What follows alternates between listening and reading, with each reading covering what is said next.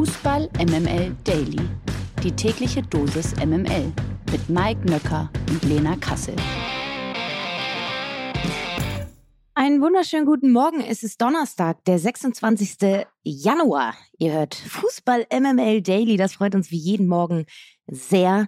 Und ich weiß nicht, ob dieser Mann mich irgendwann in der Zukunft wie Manuel Gräfe auf Tausende von Euro wegen Altersdiskriminierung verklagen wird, ähm, das werden wir in dieser Folge vielleicht herausfinden. An dieser Stelle aber erstmal einen herzlichsten guten Morgen an den lieben Mike Nöcker.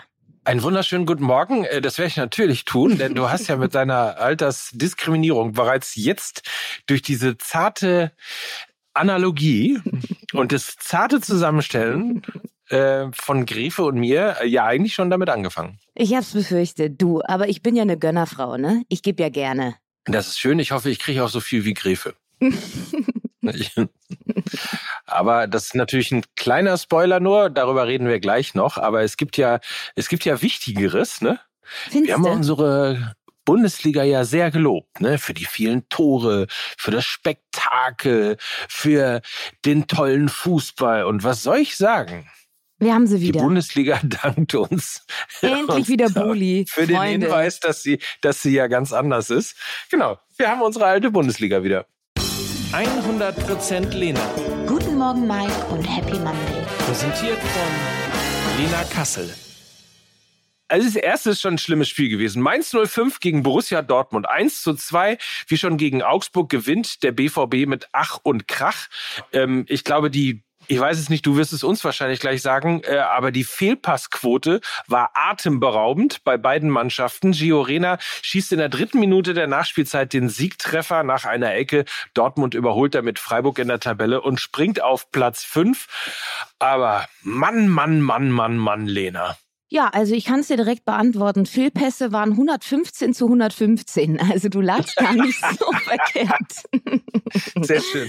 Also, und wirklich, wenn wir das Spiel mal anhand dieser Fehlpassquote erzählen, dann kann ich sagen, es war ein Spiel auf Augenhöhe und das sagt mehr über Borussia Dortmund aus, als dass es über Mainz 05 aussagt. Also ich würde mal so, ohne das jetzt wirklich äh, mit, mit dermaßen Zynismus zu übergießen, aber aktuelles Leistungsvermögen der gelben Borussia ist so Platz sieben bis zehn. Und das meine ich wirklich noch nicht mal ironisch. Das meine ich wirklich ernsthaft. Auch, auch gestern war es wieder so, dass man lange Zeit dachte, was ist der Plan von Edin Terzic? Wie will er diese Mannschaft überhaupt weiterentwickeln? Und man, ja, man war, man ist ernüchternd zurückgelassen worden und äh, dachte dann so, ach, schon wieder dieser BVB-Dusel. Also die Bayern haben den einmal rübergegeben, jetzt hat der BVB ihn am Arsch. Und es ist ja ganz witzig, weil lange war ja das Mantra vom BVB, äh, sie spielen schön, aber verlieren die Spiele. Mittlerweile spielen sie scheiße, aber sie gewinnen die Spiele. Also das vielleicht ja eine neue Philosophie, die da mittlerweile etabliert wird. Äh, Gio Reyna in der 93. Minute, es wäre eigentlich ein leistungsgerechtes 1 zu 1 gewesen. Durch den Sieg sind sie ja dann doch wieder an das äh, Spitzentrio in der Bundesliga herangerückt. Keiner weiß wieso. Und bevor ich äh, meinen Monolog beende, möchte ich natürlich noch versöhnlich enden. Die Wiedergenesung von Beino Gittens, von Sebastian Aller und auch von Gio Reyna machen Hoffnung. Auch wenn das wieder nur individuelles Stückwerk ist. Aber wir haben gesehen, sie kamen von der Bank. Ähm, das reicht eben noch nicht für volle 90 Minuten. Ähm, für alle Leute, die sich darüber beschweren, dass äh, wieder mal Daniel Mahlen und Karim Adeyemi auf den Außenpositionen gespielt haben. Die anderen Jungs sind eben noch nicht fit.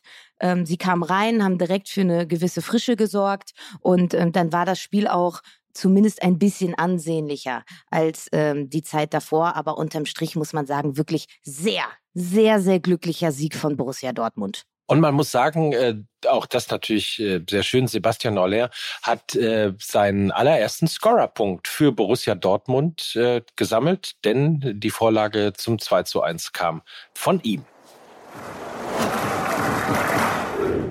Was bei Borussia Dortmund die Fehlpassquote war, war damals bei Xabi Alonso die Anzahl der Pässe, die er gespielt hat. Ähm, da sind wir nämlich schon bei Bayer Leverkusen gegen den VfL Bochum 2 zu 0. Auch so ein Naja-Spiel. Immerhin, Wirtz feiert sein Startelfdebüt nach Kreuzbandverletzung. Leverkusen gewinnt sein fünftes Bundesligaspiel in Folge, ist jetzt Achter und Bochum verliert nach drei Siegen in Folge erstmals und rutscht auf Platz 16. Ich würde mal sagen, sagen, Bochum verliert in Leverkusen, ist jetzt nicht wahnsinnig spektakulär. Das Einzige, was man vielleicht irgendwie sagen könnte, ist, ja, Bayer Leverkusen war auch nicht wahnsinnig spektakulär war nicht wahnsinnig spektakulär und trotzdem haben wir in den vergangenen Folgen immer darüber gesprochen, dass Xabi Alonso uns doch noch ein bisschen mehr von seinem Repertoire zeigen soll. Und siehe da, am gestrigen Abend hat er dann plötzlich die Viererkette ausgepackt. Das erste Mal in seiner Amtszeit hat Xabi Alonso mit einer Viererkette gespielt. Wieso tat er das?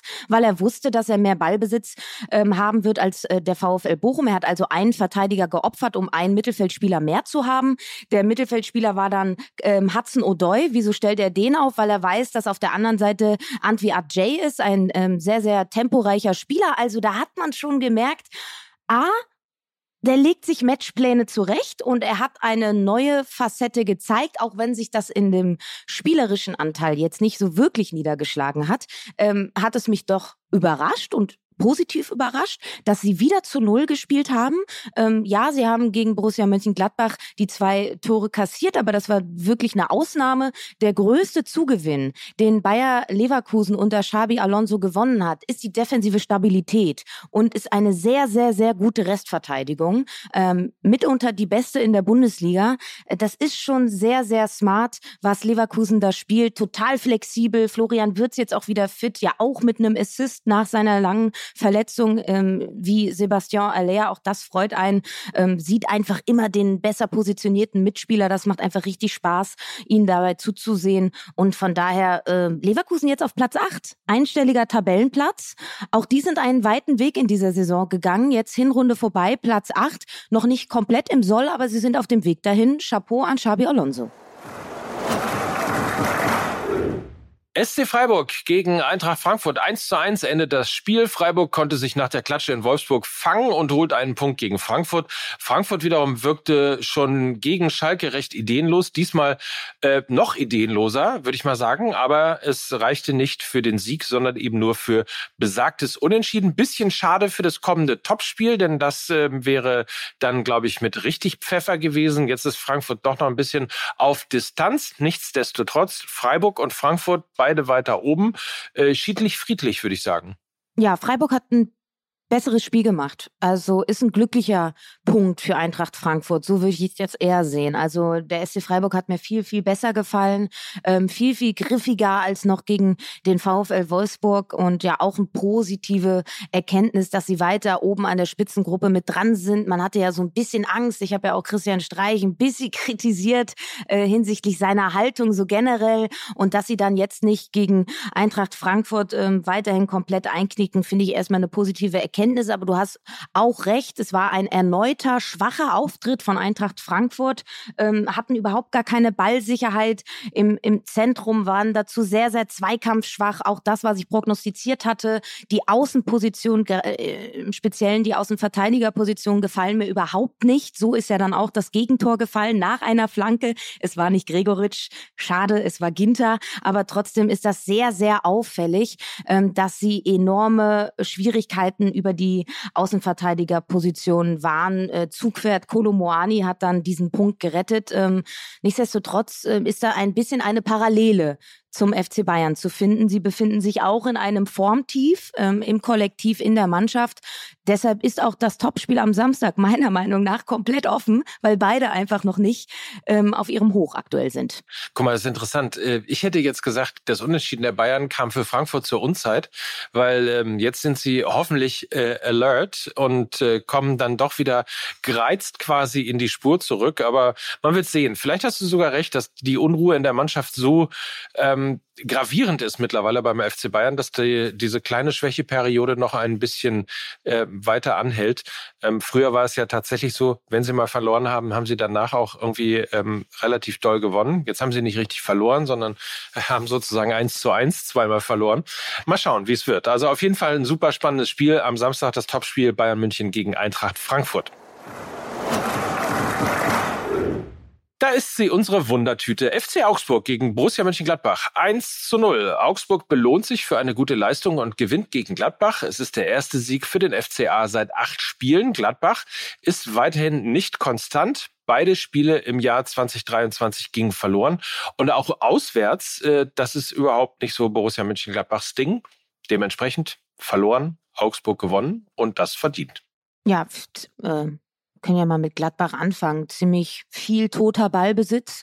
Hat mich extrem gelangweilt, muss ich sagen. Ich hasse das, wenn du einfach überhaupt gar keine Tiefe in deinem Spiel hast und so ein Ball rumgeschiebe ähm, veranstaltest. Ähm, ja, ich bin eigentlich recht froh, dass das nicht belohnt wurde, muss ich ehrlich sagen, ähm, weil das hat mir überhaupt nicht gefallen. Sie hatten viel Ballbesitz und wussten einfach überhaupt gar nichts damit anzufangen. Es war sehr, sehr kopflos und das ist auch nicht das erste Mal in dieser Saison der Fall. Auch jetzt äh, gegen Bayer Leverkusen, wo sie dann verloren haben, ähm, hat mir das nicht gefallen. Wenn sie sich eine Ballbesitzmannschaft schimpfen, dann sollen sie auch versuchen, was mit dem Ball anzufangen. Und es wirkt so, als sei die Mannschaft einfach alt träge, abgerockt. Sie brauchen einen Generationswechsel. Das hat noch nicht mal so viel mit Daniel Farke zu tun. Ich glaube einfach, und das habe ich auch schon vor der Saison gesagt, sie brauchen neue Impulse, sie brauchen neue Herausforderer. Diese Mannschaft ist einfach alt und die braucht neue Impulse. Und ich finde, dieser tote Ballbesitz ist ähm, das genau richtige Symbol dafür, dass sie einfach nicht mehr diesen Innovationsgeist auch haben, ähm, eine Spielidee zu entwickeln aus dem eigenen Ballbesitz heraus. Äh, ja, es ist sehr alarmierend. Ähm, sie werden gegen Mannschaften, die äh, einen ähnlichen Spielstil verfolgen, vermutlich Punkte holen, eventuell auch schon am Wochenende gegen Hoffenheim. Das sind Mannschaften dann, die äh, eventuell Borussia Mönchengladbach liegen. Der FC Augsburg gehörte nicht dazu, weil sie es eben körperlich total gut gestaltet haben. Sie haben wieder diese FC Augsburg DNA, die sie so lange in dieser Bundesliga auch schon getragen hat. Also äh, enger Mann, Pressing, eklig. Die Neuverpflichtungen funktionieren einfach. Bellio hat gut gespielt, auch Jeboa kam rein, hat toll gespielt. Ich habe die Neuverpflichtungen ja schon durchaus ein bisschen kritisch gesehen, weil es einfach vier Stürmer waren. Und ich dachte eigentlich, das Problem liegt darin, dass der FC Augsburg äh, den Ball nicht ins letzte Drittel bekommt. Also eigentlich ein offensiver Mittelfeldspieler fehlt. Ähm, hab mich getäuscht, bin positiv überrascht überrascht vom FC Augsburg. Verdienter Sieg gegen Borussia Mönchengladbach und sie haben ja auch schon in dieser Woche eine tolle Leistung gegen Borussia Dortmund gezeigt. Werder Bremen gegen Union Berlin 1 zu 2. Was ist eigentlich mit Werner mit Werner Bremen los. Ne? Passt eigentlich. Ja, passt eigentlich. Ne? Was ist mit Ole Werner Bremen los? Nein. Ähm, also, was ist mit Werder Bremen los? Die verlieren ähm, nach leichtfertigen Fehlern zum vierten Mal in Folge. Union hingegen springt auf Platz zwei und ist vor dem Berlin-Derby Bayern-Jäger Nummer eins.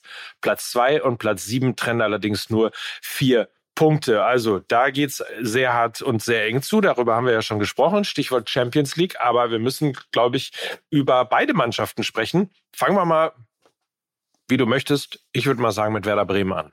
Ja, es ähm, ist so ein No-Brainer-Spiel für mich gewesen. Ich wusste eigentlich, dass Werder Bremen dieses Spiel verliert. Äh, tut mir leid, aber es ist äh, gegen eine Mannschaft gewesen, die über eine körperliche Präsenz kommt und ähm, das war auch schon ja beim ersten FC Köln der Fall, auch eine sehr physische Mannschaft.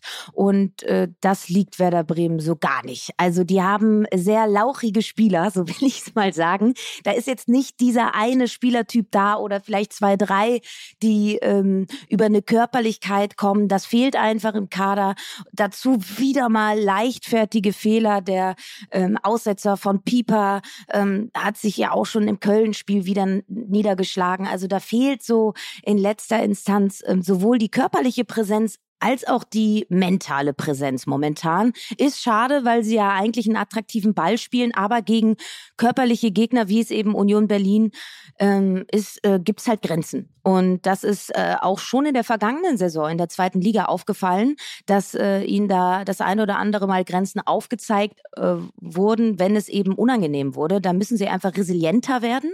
Ich glaube einfach, sie sind in ihren Mitteln dahin zu kommen, resilienter zu werden, sehr, sehr beschränkt. Der Kader ist auf Naht genäht und du merkst auch einfach, dass sie, äh, was die Tore angeht, in der in, den erst, in der ersten Saisonhälfte extrem abhängig einfach waren von Niklas Füllkrug und von Marvin Duksch. Und ähm, ich hatte schon da ein ungutes Gefühl, wenn das mal nicht so laufen sollte, wer dann da die Tore schießen soll. Jetzt kommt diese defensive Instabilität dazu und äh, dann verlierst du eben gegen körperliche, physisch starke Mannschaften wie gegen Köln und Union Berlin. Also überrascht mich leider nicht.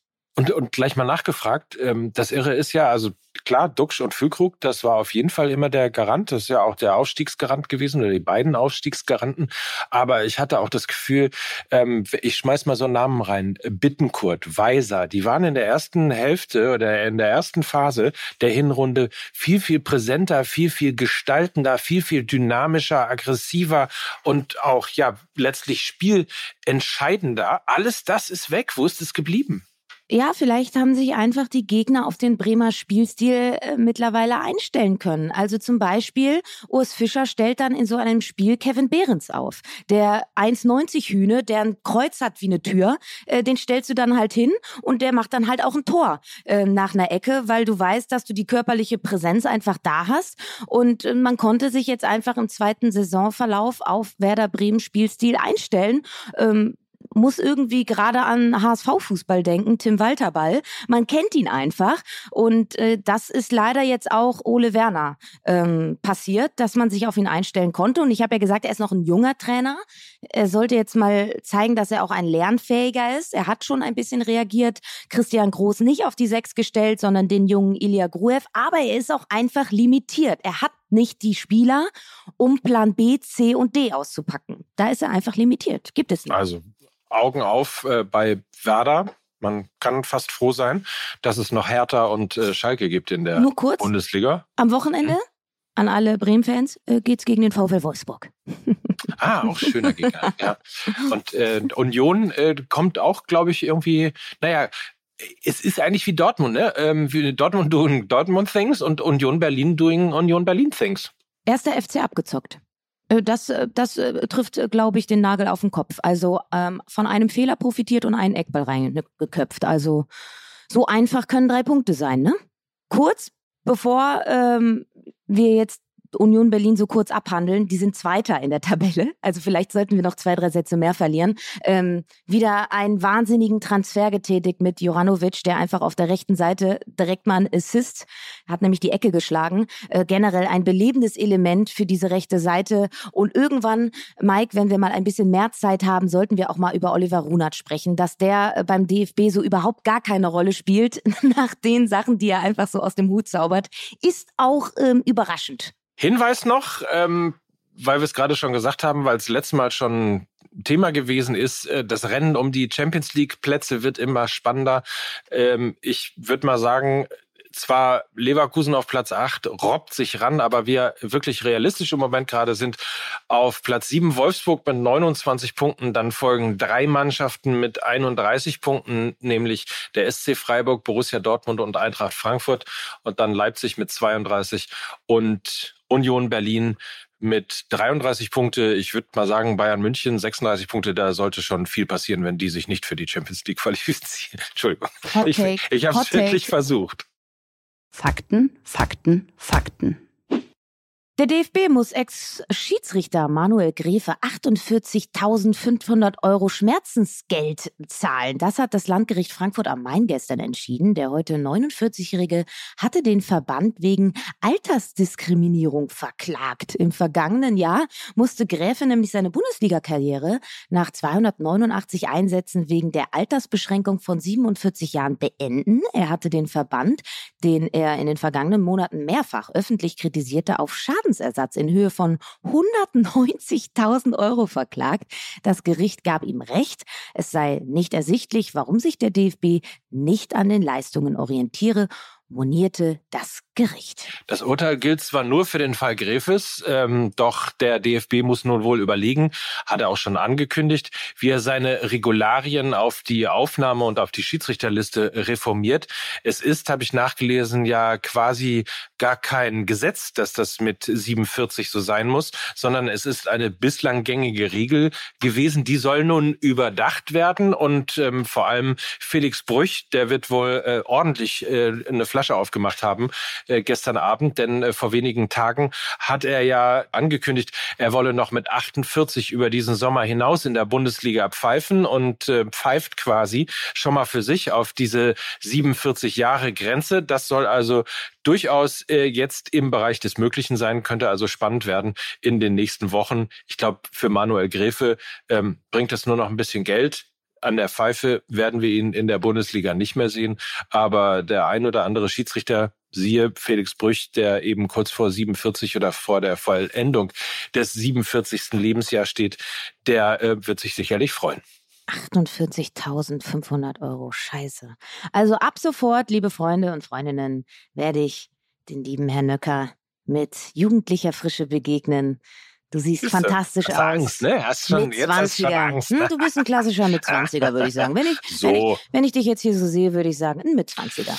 Ja, ich bin auch Influencer und in dieser Rolle kann ich euch auch sagen, dass Jan Delay zu Gast war und zwar bei der 16er unterm Partner-Podcast mit Ewald Lienen und Michael Born. Super spannend, geht natürlich über die Bundesliga im Allgemeinen und natürlich auch um seinen Verein Werder Bremen. Also mal reinhören. Der 16er, wenn ihr nicht wisst, wie ihr ihn findet, einfach auf fußballmml.de podcast.de gehen und dann unter Podcasts werdet ihr dann auch der 16er finden. So, und das soll's von uns heute gewesen sein. Wir entsenden euch in einen fantastischen Tag und hören uns morgen schon wieder. Tatsächlich ja, ja auch schon wieder mit einer Bundesliga-Vorschau, ne? Irre. Dürft ihr euch Wahnsinn. drauf freuen? Schlag ja. auf Schlag, sag ich. Schlag auf Schlag. Wieder mit einem Gast. Einer Gästin. Ich, ich habe ich hab dir die Rampe gebaut. Ich, ich wusste, dass du es sagst, deswegen habe ich auch ein bisschen gewartet. Ähm, ich kannte das Wort Gästin zwar noch nicht, aber selbstverständlich äh, mit einer Gästin. Also andersrum gesagt, es ist eine Frau. Und eine, auf die wir uns sehr freuen. So, und das waren für euch heute Lena Kassel und Mike Nöcker für Fußball MML. Tschüss. Tschüss.